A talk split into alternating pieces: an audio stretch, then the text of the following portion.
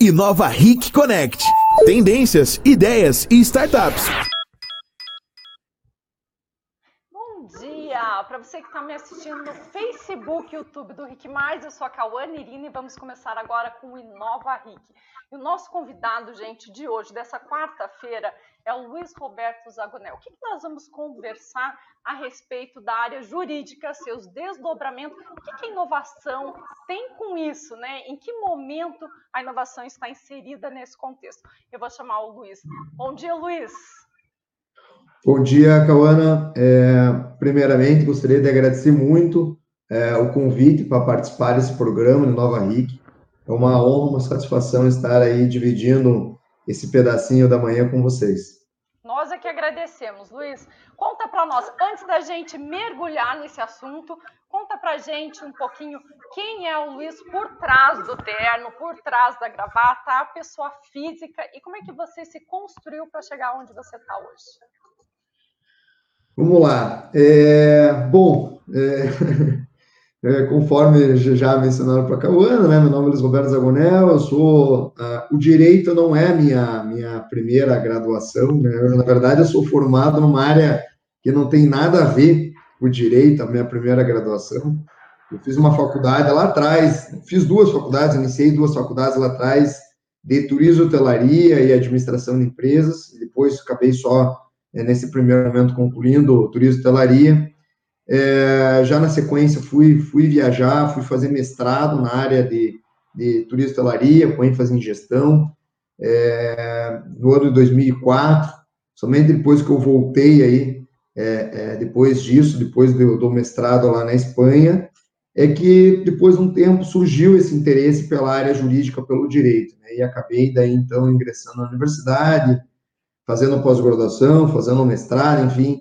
e atuando aí fortemente na área jurídica, né? E alguns anos depois, é, acabei me tornando professor, né? Hoje, é, já faz alguns anos, já faz seis anos aí que eu sou professor na Universidade do do Paraná, lecionando aí diversas é, matérias aí, diversas disciplinas, né? Todas ligadas ao direito penal, processo penal, enfim. E falando um pouquinho de mim, né? Às vezes é difícil, às vezes, quando se faz uma pergunta para mim, quem é você, né?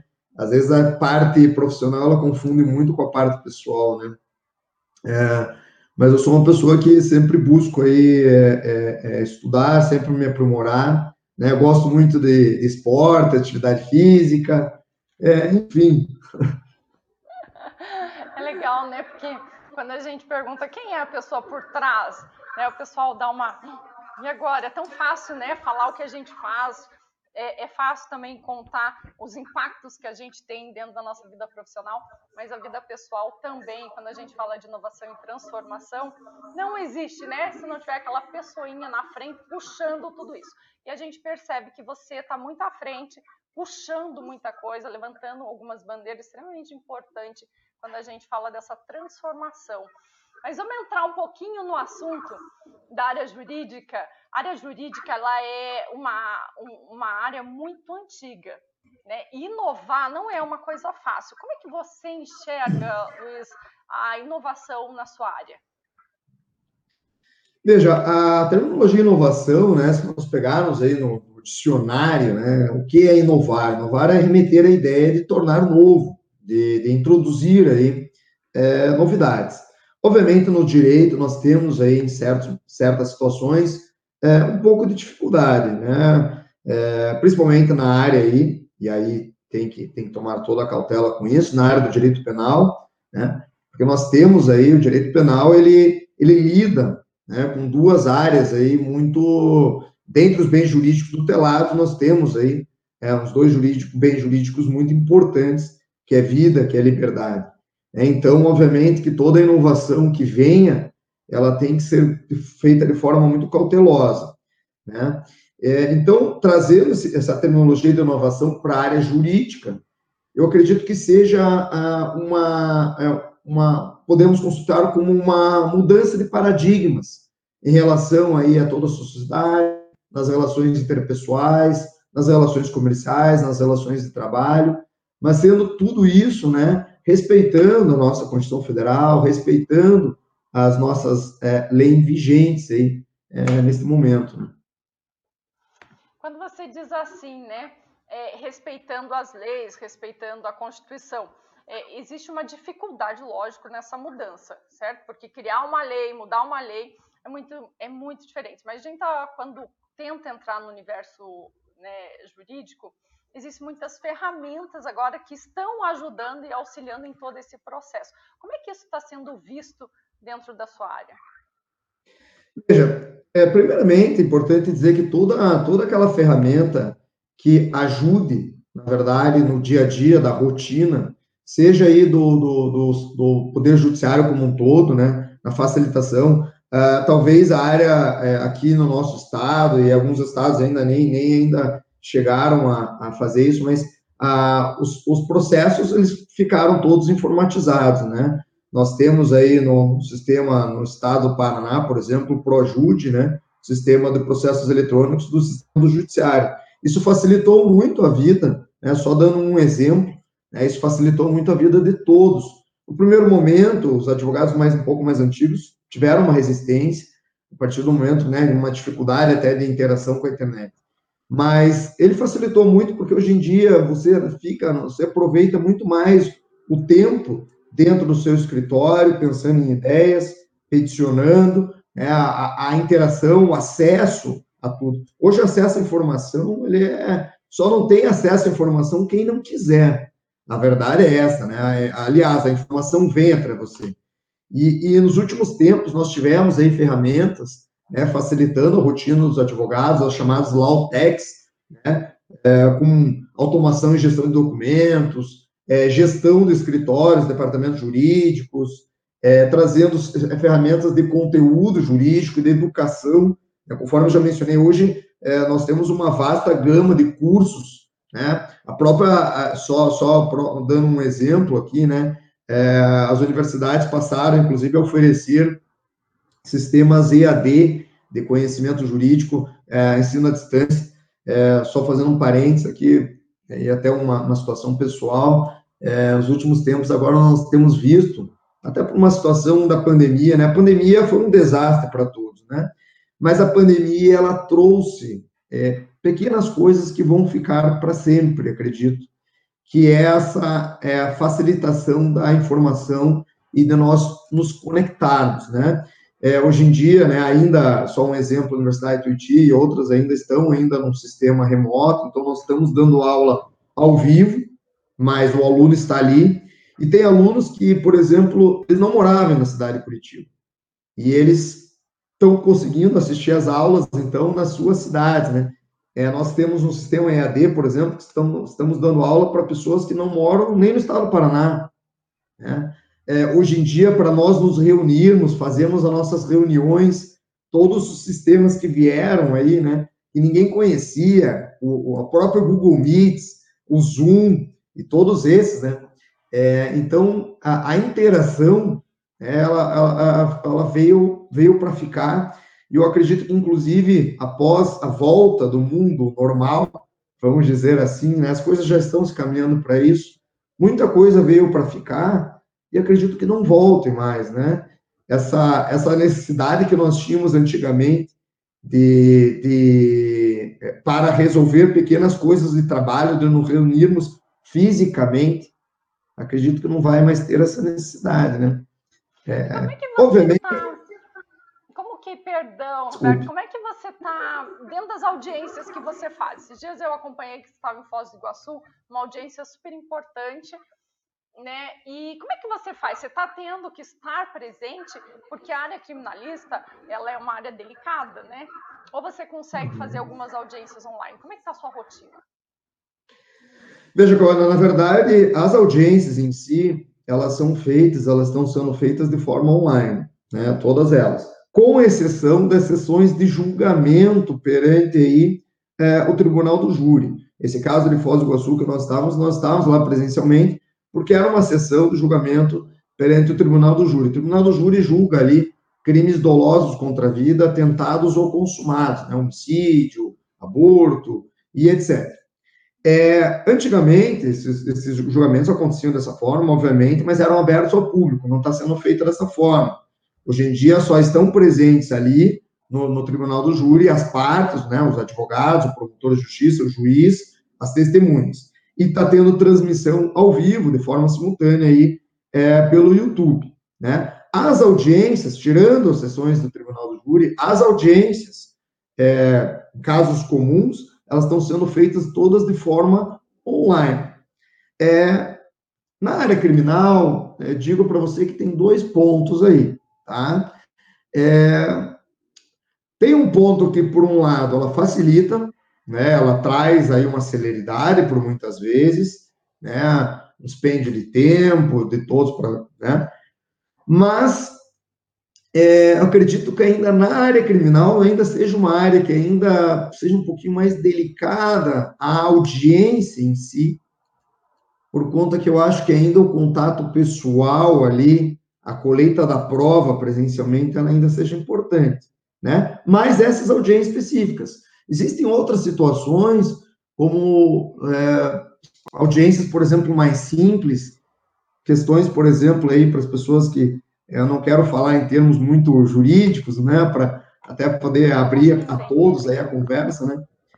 Mas audiências mais simples assim ainda é ainda são é muito boa esse, esse sistema que veio. Né? O Luiz, esses tempos atrás, a gente foi, fez um curso para o pessoal do TJ Paraná. E dentro desse curso tinham muitos juízes, né? E pessoas mais velhas, claro. E veja, eu, né, uma geração completamente diferente dos juízes já há muito tempo no mercado. E a gente levando esse assunto, essa bandeira de inovação, de transformação, né, de como chegar com a inovação para a sociedade dentro de tudo que o TJ Paraná faz.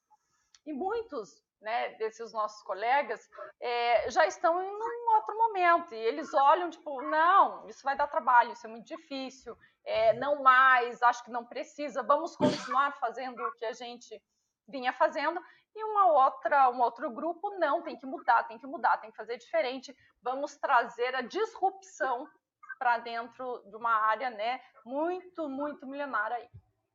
Dentro do seu olhar, no seu dia a dia, com seus colegas, seus pares e juízes também. Como é que você enxerga esse movimento?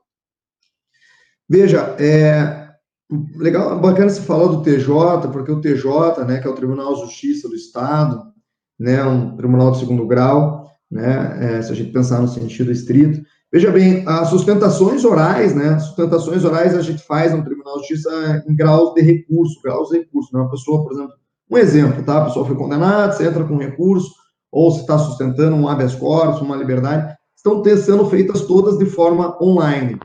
E algumas câmaras criminais, principalmente a primeira, por exemplo, que você faz ali a sustentação na quinta-feira, quando essa sustentação era feita de forma é, é presencial, por muitas vezes você acabava saindo de lá, às vezes tarde da noite.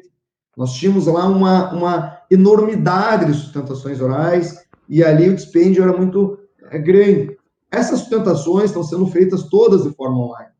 E esses desembargadores, né, que é o desembargador é um juiz, só que de segundo grau, esses desembargadores agora eles estão tendo, pelo menos, uma situação que eles estão em casa.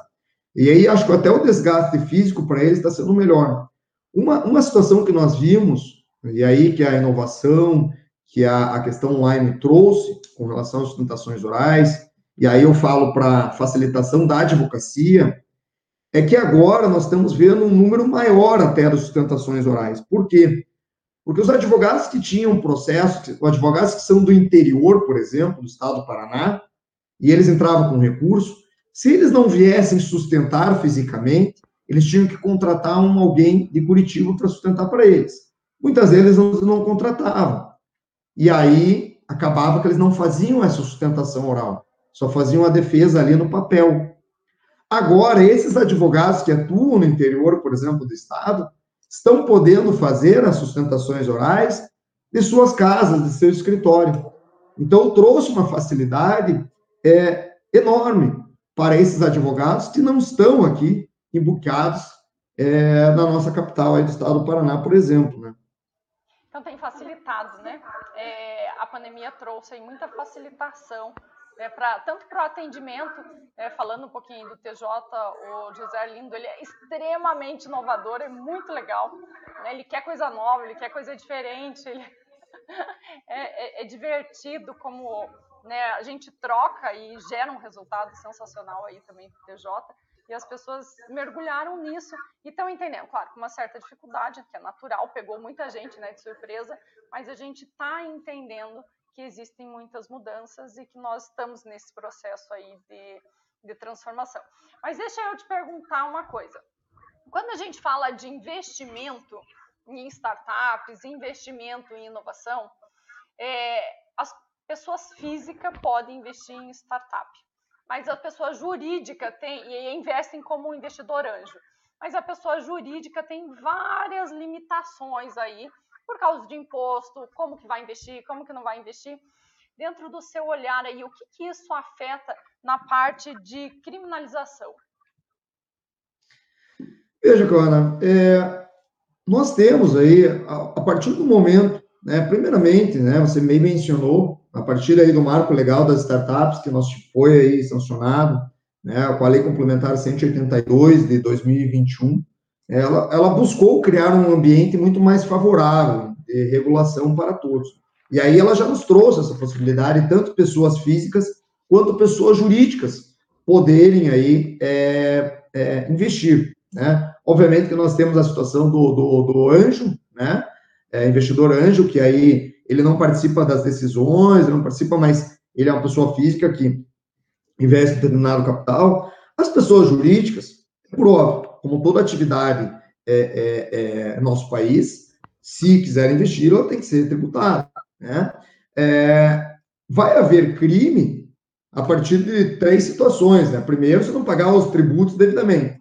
Segundo, obviamente, se o dinheiro que é investido for proveniente de uma prática ilícita e ele quiser o dinheiro originário e ele quiser com esse dinheiro aí ocultar, dissimular a origem ilícita do dinheiro, investindo, por exemplo, numa startup. Seria o crime, por exemplo, lavagem de dinheiro, né? Ou você fazer remessas aí utilizando uma startup, você querer fazer remessas utilizando a startup para o exterior e não pagar a, a, os devidos tributos. Seria o crime de evasão de divisas, né? Que é um crime contra o sistema financeiro nacional.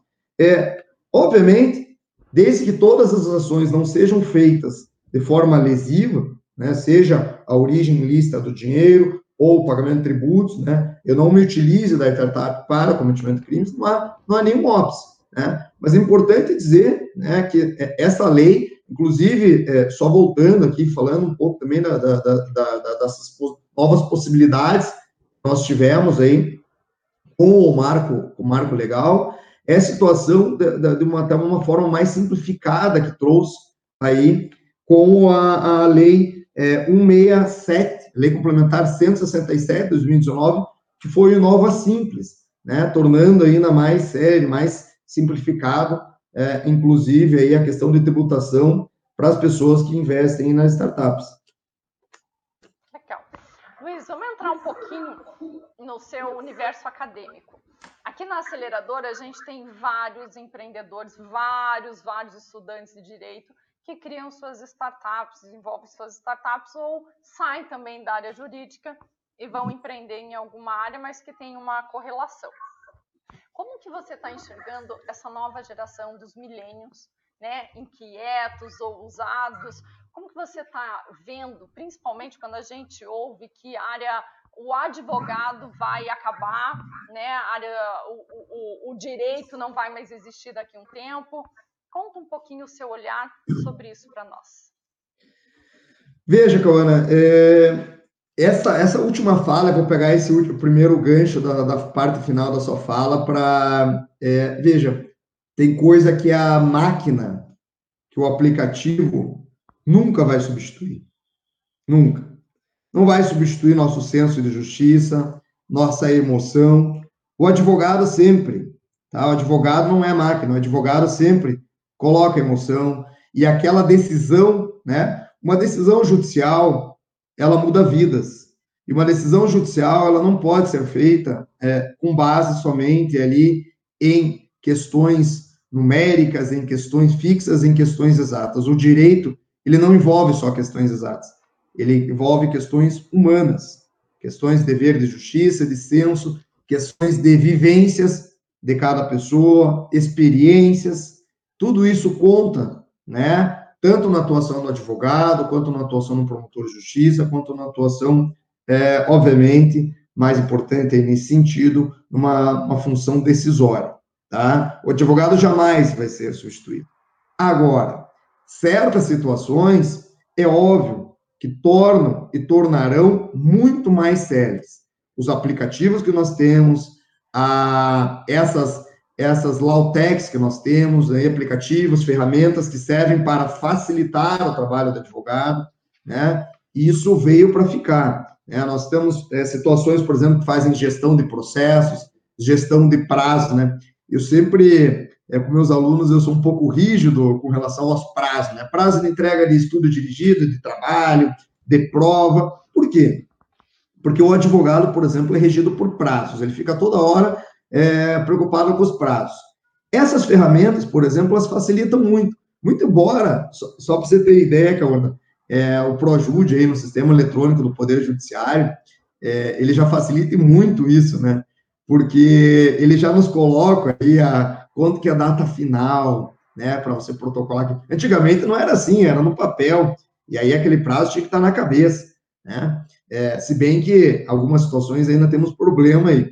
Mas o fato é que é, as ferramentas que venham para ajudar, para fortalecer, para, é, é enfim, contribuir para é, o dispêndio da máquina, porque a máquina jurídica, na verdade, é uma máquina muito custosa, né? Só um exemplo para você, antigamente, toda e qualquer citação que nós tínhamos aí de pessoas, de partes, eram feitas exclusivamente e unicamente por oficial de justiça, que ia é, presencialmente lá fazer citação. Hoje nós já temos em, alguns, em algumas situações a possibilidade de citação via WhatsApp, né? uma situação que torna mais séria, uma situação que torna menos é, dispendiosa.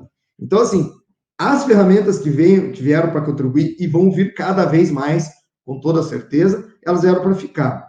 E a nova geração, é por óbvio, ela tem muito mais facilidade né, com as tecnologias. Né? Eu tenho certeza que é, é, é, o direito ele se tornará, o direito dinâmico, né? o direito ele se tornará ainda mais é, é, rápido, ainda mais sério, mas algumas questões elas não podem aí no ambiente jurídico serem mudadas aí, né? Como por exemplo nós darmos aí para uma máquina decidir, né? Uma um software, por exemplo, decidir uma causa, né, principalmente na área criminal. Tá? Eu, não, eu, não, eu não consigo visualizar isso. Talvez eu seja ainda um pouco retrógrado nesse ponto, mas espero ser, digo para você, porque a decisão final ela não pode ser feita jamais aí com software, tá? Sabe que você falando, eu fui buscar, esses dias eu estava conversando com uma pessoa e ela desenha né, todos os algoritmos dentro de qualquer ferramenta tecnologia. E dentro desses algoritmos, é, ela dita, né, eles ditam, claro, porque eles são programadores, eles ditam quais são os próximos passos dentro de uma estratégia, independente de qual seja, e como a máquina está substituindo aí até área médica, né, decisões extremamente importantes. Aí eu fiquei ouvindo você falar e eu falei assim, gente, uma conversa com vocês dois seria sensacional, porque é muita coisa nova, né? É muita. É, é, a gente está descobrindo como vai ser. E nessa descoberta de como vai ser, dessa transformação toda, de tanta tecnologia, de tanta mudança, é claro, tem muitos pontos positivos, mas com certeza muita coisa negativa e que nós teremos consequências de muitas mudanças, porque estão acontecendo e a gente não tem histórico para saber se é bom ou se é ruim. Mas vamos lá. Como que a tecnologia e a inovação é, fizeram surgir novos crimes na sua área? Muito boa a tua pergunta, né? Eu, eu falo muito com isso é, com meus alunos, tá? A, a partir mesmo do surgimento das redes sociais, né? As redes sociais elas deram voz a todos, né? Hoje em dia você pega lá tem pessoas que praticamente a pessoa não precisa de quase, obviamente que eu estou brincando, né? Só não precisa de terapeuta, porque a pessoa vai lá na rede social dela e escreve os sentimentos de felicidade, de tristeza, de angústia, de raiva, enfim. É, isso foi uma coisa boa, né? Que ela deu voz a todos, mas a coisa, muitas vezes, por, por vezes, para aquelas pessoas que não têm um pouco de, vamos dizer assim, um senso, ela acaba que é, facilitou que estas, estas palavras, por muitas ditas, essas, essas opiniões, é, ofendessem os demais. E, obviamente, existem limites, né? Não é porque nós estamos atrás da internet, a internet não é uma terra sem lei, não é. E após o surgimento das redes sociais e aí a facilitação das informações, o que, que nós vimos e temos visto por diversas vezes? Aliás, temos inúmeros casos no escritório aqui de crimes cibernéticos, crimes de difamação, né? crimes de injúria, enfim, é, ofensas aí propaladas nas redes sociais. Nós vimos lá já é, Bruno Galhaço com a esposa, né? Pessoas que publicaram é, fotos dos seus filhos, tiveram ali ofensas de cunho racial abertamente. E aí é, é uma situação muito peculiar. Se você pegar hoje, Cauana, qualquer matéria de, de um portal de polícia, por exemplo, que ele publica uma matéria específica da ocasião de um caso. Ah, o cidadão foi preso ou aconteceu qualquer situação, você vai dar uma olhadinha nos comentários diversos daqueles comentários ali, existe a possibilidade dessa pessoa responder criminalmente, porque está caracterizado ali um crime de difamação. Ofensas gratuitas, injúrias, né? Difamações, calúnias, muitas vezes, são feitas a rodo, né? Desculpe o termo pejorativo, mas são feitas a rodo. Tanto é que nós temos hoje, né? É, não só na cidade de Curitiba, mas aí instituída nas principais capitais é, do nosso Brasil, delegacias de cybercrimes, crimes cibernéticos, que visam, na verdade, aí, é, identificar e aí instaurar inquéritos para punição desses autores. Está aumentando, né? Muito, muito, porque as pessoas não têm noção do que elas estão fazendo. Não tem. E isso é crime. As pessoas acham que estão escondidas atrás da internet, é. né? Mas o IP, é, é, o IP, as pessoas não estão. Na verdade, a internet, é tirando as situações da Deep Web, que mesmo assim ainda são passíveis aí de descobrimento, essas pessoas são descobertas e comumente aí é, estão sendo punidas. Luiz, para a gente terminar o programa e fechar, eu queria que você dissesse para nós como vai ser o profissional do século XXI na sua área, principalmente os alunos que você está formando e ajudando a formar. Digo para você, Cauana, que é um, é um desafio sabe? Até é um desafio até lhe responder essa pergunta, porque é, eu acho que a sociedade como um todo, ela nunca foi tão dinâmica, né? Mudanças de comportamento, mudanças de, é, de entendimentos, inclusive. Hoje em dia, é, a, o próprio nós, né? Nós professores, para darmos aula hoje em dia, é, nós temos que sempre estar, não que não tivesse antigamente, é óbvio que sim, sempre o estudo foi é, inerente aos professores, aos profissionais, mas hoje com a velocidade das informações e com, a, inclusive com, se nós pegarmos principalmente aqui na área do direito penal, por exemplo, do processo penal, nos últimos anos nós tivemos introdução de novas leis que mudaram aí várias situações. Então nós temos sempre que estar um passo à frente, tentando demonstrar para os alunos ali esta importância é, de sempre estar atento às informações, de sempre estar atento a esse mundo, né? É, eu acredito que o profissional aí, um novo profissional, ele deva, né, obviamente, estar muito antenado nas inovações, nasquelas inovações que venham para facilitar o trabalho, é, com toda certeza, esse profissional que tem a ideia, que busca a informação, que vai atrás da informação, que está antenado com a tecnologia, ele já será um profissional diferenciado.